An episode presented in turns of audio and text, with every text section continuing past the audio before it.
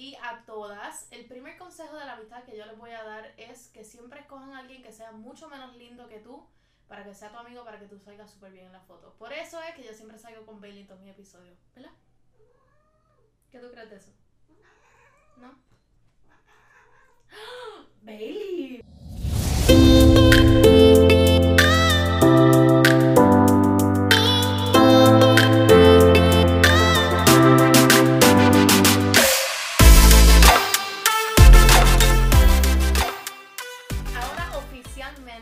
Bienvenidos a todos y a todas a este nuevo episodio de Enemiga del Silencio. Eh, como discutimos el episodio pasado, estamos haciendo un concepto muy distinto en donde yo les voy a dar unas mini lecciones de vida en un, en un tiempo récord. Es como escuchar un TED Talk, pero excepto que es la voz mía este, de parcelera que yo tengo. Tú sabes que yo hablo así bien, bien explayado. Muchas personas me lo han dicho y me han dicho que para yo estar en medios tengo que tener, este, tengo que coger clases de locución y que tengo que tener una voz así super keen, pero yo sé que ustedes me entienden así y, y pues yo lo entiendo a ustedes así también. Nosotros estamos aquí, miren la intimidad, estamos en mi cuarto, qué más casual que eso. Quería comenzar este episodio dándoles una breve definición de diccionario sobre el tema que vamos a hablar hoy, que es de la amistad, que suena así como bien arcoíris, este, estrellita, florecita, la vida es color de rosa, pero en realidad la amistad va mucho más allá eh, que solamente una persona que te acompaña a pariciar o una persona que te escribe a cada rato, te envía tres Snapchats en dos minutos, no sé, todo el mundo tiene una definición muy distinta de la amistad, pero les voy a leer la que es como inclusiva, así, la, la cookie cutter, la que es básicamente la, la definición general de la amistad. La amistad es una relación de afecto, simpatía y confianza que se establece entre las personas que no son familia. Automáticamente al leer esto ya yo estaba caught by surprise porque yo identifico que muchas de las personas en mi familia son mis amistades. Este, así que perdón Fonso, perdón papi y mami, eh, pero you guys are just family, no pueden ser mis amigos, según el diccionario. La amistad para mí es un concepto tan y tan bonito, pero a la misma vez un concepto tan complicado y pienso que las personas lo simplifican demasiado. Y vivimos ahora mismo en un clima y en un momento en cual no todo el mundo puede ser nuestro, nuestro amigo. Y eso me he dado cuenta poquito a poquito en la vida. Eh, al principio de mi niñez o de, por ejemplo, mi año en la escuela elemental, yo quería ser amiga de todo el mundo. Yo hacía lo que sea para ser amiga de todo el mundo. Y encontraba siempre por lo menos una cosa en común con una persona y automáticamente lo identificaba como un amigo, una amistad. Hasta que un día me senté con una de mis mentoras, con Sid Marie Fleming. Este, estuve en su casa y ella me estuvo hablando y yo le seguía mencionando de una amiga mía que me hizo algo y yo estaba indignada y esto y lo otro. Me dijo, ya no es tu amiga. Y me dijo, ella es tu conocida o ella es tu compañera. Y desde ese momento yo estaba como súper woke eh, sobre la amistad y pues me ha tomado un poquito de trabajo discernir lo que son estas cualidades de la, de la amistad, que son las que me atraen, y estas cualidades de la amistad que son las importantes. Y pues gracias a tener mentores así en la vida, es que uno comienza como que a, a darle forma a las personas que uno deja entrar a su vida. Eh, una amistad no es la amiga que tú conoces en el baño, cuando estás pariciando, y después son ahí como que bien para, comparten Snapchats y qué sé yo. A lo mejor eso tiene potencial de convertirse en una amiga o de convertirse en algún compañero de vida, pero eh, la vida y la amistad es mucho más complejo que eso. Así que vamos a tocar mis cinco puntos de la amistad que yo pienso que son los más importantes que me han enseñado la vida. Eh, no solamente la vida, sino los mentores que me acompañan en la vida. La primera lección de vida que recibí es que no todo el mundo es tu amigo y eso está ok. That is fine. No todo el mundo tiene que ser tu amigo. Y eso está súper bien. Cuando uno automáticamente se quita la presión de que uno tiene que caerle bien a todo el mundo y ser amistad de todo el mundo, uno vive una vida tan y tan simple y una vida tan bonita. Y eso yo me vine a cuenta entrando a la universidad ahora hace unos cuantos meses. Cuando uno está estudiando eh, o en la escuela superior o en la elemental o en la intermedia, whatever, este, uno, a uno le, como que le inculcan el pensamiento de que tú tienes que ser amigo de todo el mundo quien te rodea, cuando en realidad ese no es el caso. Y lo que estamos haciendo es permitiendo que las energías de todo el mundo entren a nuestra vida, los líos de todo el mundo entren a nuestra vida, no importa lo que ocurre en la vida de toda persona, entró una persona por el salón y ese día, mira, tuvieron un mal día y entonces se te daña el día a ti y a todo el mundo alrededor. ¿Por qué? Porque si crecemos con esa con, ese pensamiento de que le tenemos que caer bien a todo el mundo y de que si no estamos bien con una persona, no estamos bien, mira, vamos a vivir una vida horrible, o sea, y hay personas en esta vida que son personas que tú vas a conocer, personas que van a entrar y salir de tu vida y van a cumplir su misión en tu vida. Así que en realidad no fuerces ninguna amistad porque no es necesario. Las personas que van a estar en tu vida van a estar en tu vida. Y pues si no tienen que estar en tu vida, no las fuerces. No tienes que ser amigo de todo el mundo. El punto número dos es no es la cantidad, sino la calidad. Esto se lo he dicho a todo el mundo y yo creo que si yo me hubiese dado un consejo a mí misma eh, cuando yo era más chiquita, era esto mismo. Yo pasaba por la vida tratando de llevarme bien con todo el mundo y cuando vivía esa vida me daba cuenta que las personas que estaban en mi vida no necesariamente estaban por las razones correctas. Eh, hay personas que solamente están en tu vida como dos o tres meses antes de tu cumpleaños para que como que los invites al party después de eso como que desaparecen. Y hay personas que están en tu vida por interés y hay personas que están en tu vida por, no sé, distintos motivos así raros. La gente es rara. Yo, yo también, yo también soy rara, pero uno nunca sabe realmente la, este, las razones por las cuales uno está ahí en su vida. Mi mamá a mí siempre me había dicho que amigos puede ser cual, o sea, quien sea cuando las cosas estén buenas. Cuando las cosas estén buenas, ahí van a estar todos en los parties, en los gets, este, pariciando contigo. Pero cuando las cosas se pongan difíciles, mi mamá dice que la vida es como un tipo colador. Que cuando uno va y se empiezan a menear las cosas, las cosas se empiezan a poner fuertes.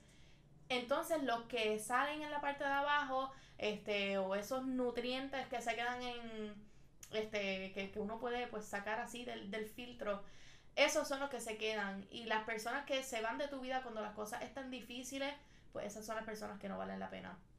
Cuando yo estaba pasando por mi proceso de cirugía de corazón abierto, esto fue hace ya seis años, eh, me di cuenta de que todo el mundo estaba ahí cuando yo necesitaba mi cirugía, cuando todo el mundo me veía con, con mi tanque de oxígeno y veían que uno estaba mal. Pero cuando yo regresé las personas comenzaron a ver de que yo transformé mi historia en algo positivo y ya las personas no querían ser parte de, ese proceso de vida mío.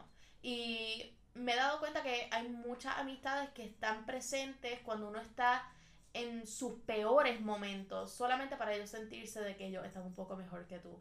Y eso también puede ser algo bien tóxico y uno tiene que siempre tener, yo siempre le tengo los ocho a todo el mundo, yo eh, a mí me ha tomado mucho trabajo confiar en las personas, igualmente he tenido muchas repercusiones por confiar en las personas que no son.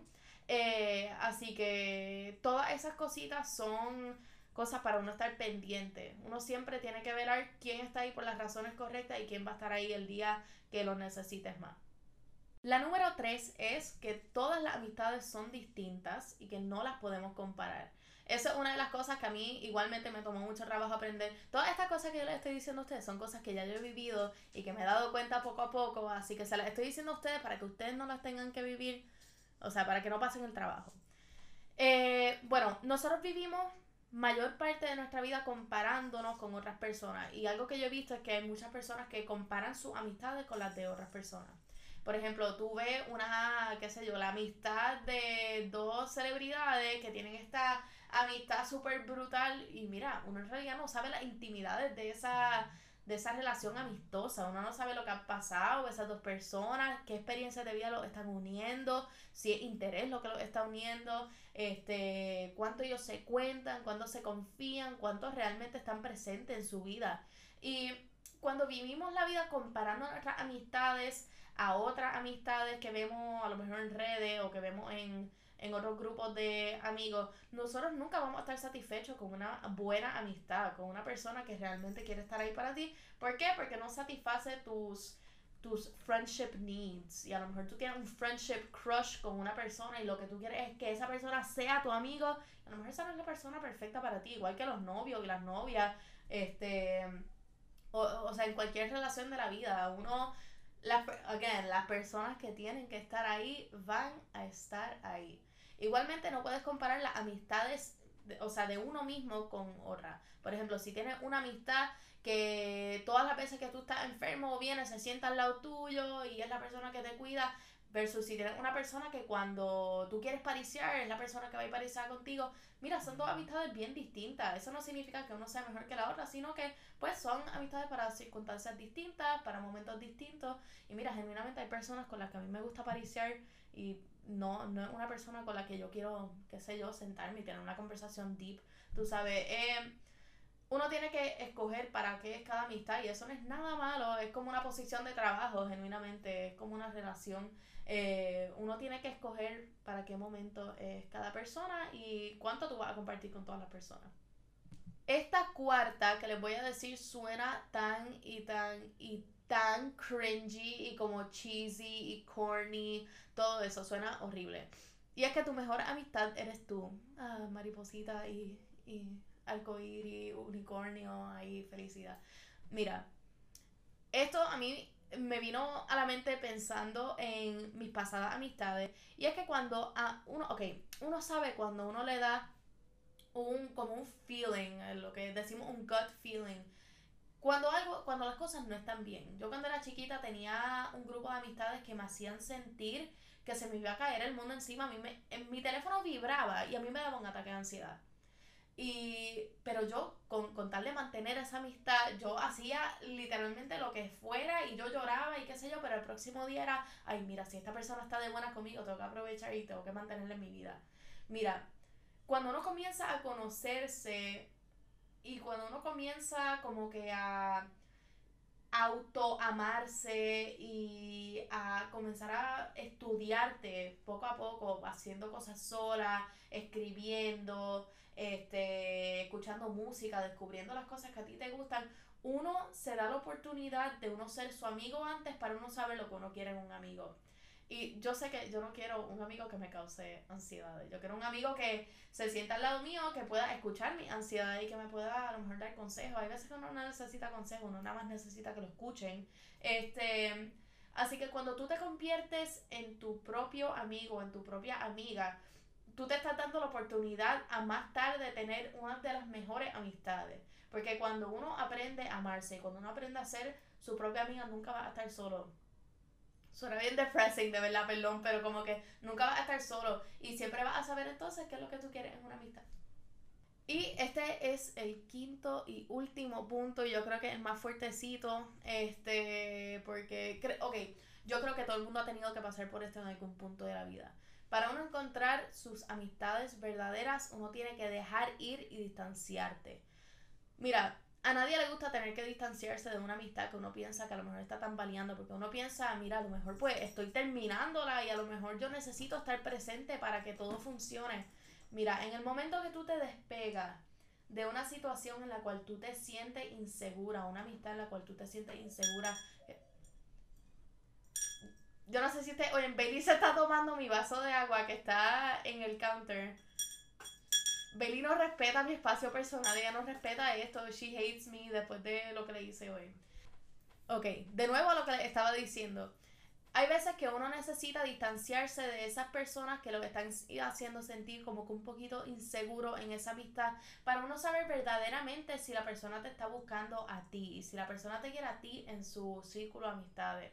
A veces que uno trata de, de mira, vamos a, vamos a hacer esto, vamos a hacer lo otro, con tal de uno poder conectar con una persona, pero si la conexión no está ahí y si el interés no está ahí de la otra parte, mira, la va a pasar muy mal y va a estar constantemente buscando una amistad que no existe.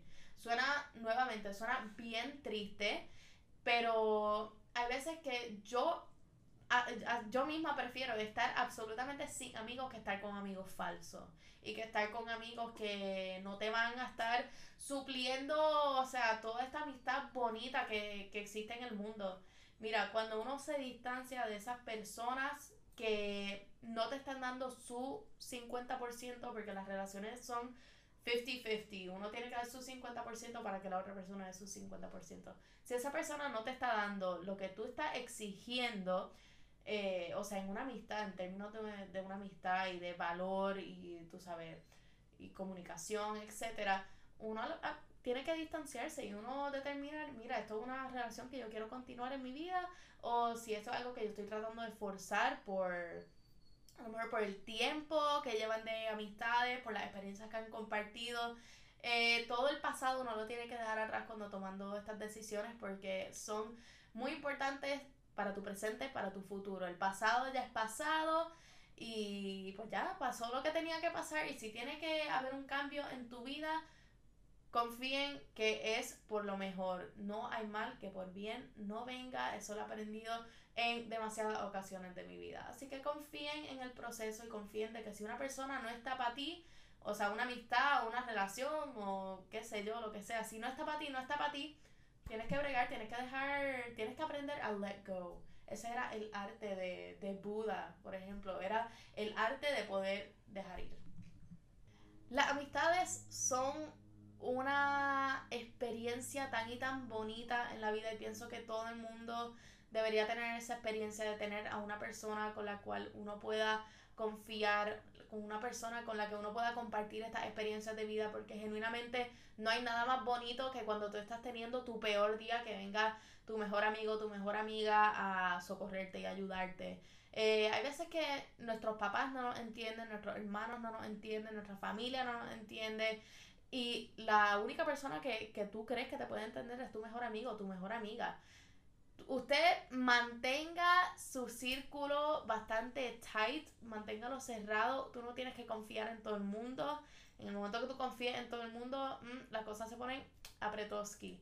Así que usted confíe, usted déjese ir, este, pero igualmente resérvese. Como que tiene que, que tener un poquito de malicia cuando escoge a, a sus amigos. Así que tengan mucho cuidado, con mucha precaución, pero igualmente ábranse a la experiencia de tener muchas amistades y tener muchas personas con las que puedan compartir. Solamente busquen que no solamente sea esa química, sino esa compatibilidad, que lo una y no fuerces nada. La vida no es para forzarse, la vida es para fluir. Voy a terminarlos con una cita que a mí me encanta y que pienso que todo el mundo se debería llevar muy cerca al corazón. Hay veces que nuestros amigos no son los que están sentados a lado de nosotros, como Maya. Hay veces que son como una Bailey, que Bailey nunca quiere estar sentada a lo mío, pero yo sé que ella me quiere. Los voy a dejar con esta cita y quiero que, que la analicen y que puedan, no sé, aguantarla, abrazarla, soñar con ella y la cita dice, la amistad no crece por la presencia de las personas, sino por la magia de saber que aunque no las veas todos los días, las llevas en el corazón. Yo te llevo a ti en el corazón, yo espero que tú me lleves a mí en tu corazón. Y pues nada, si necesitas alguna amiga, en algún momento sabes que me puedes escribir, yo siempre seré your friend.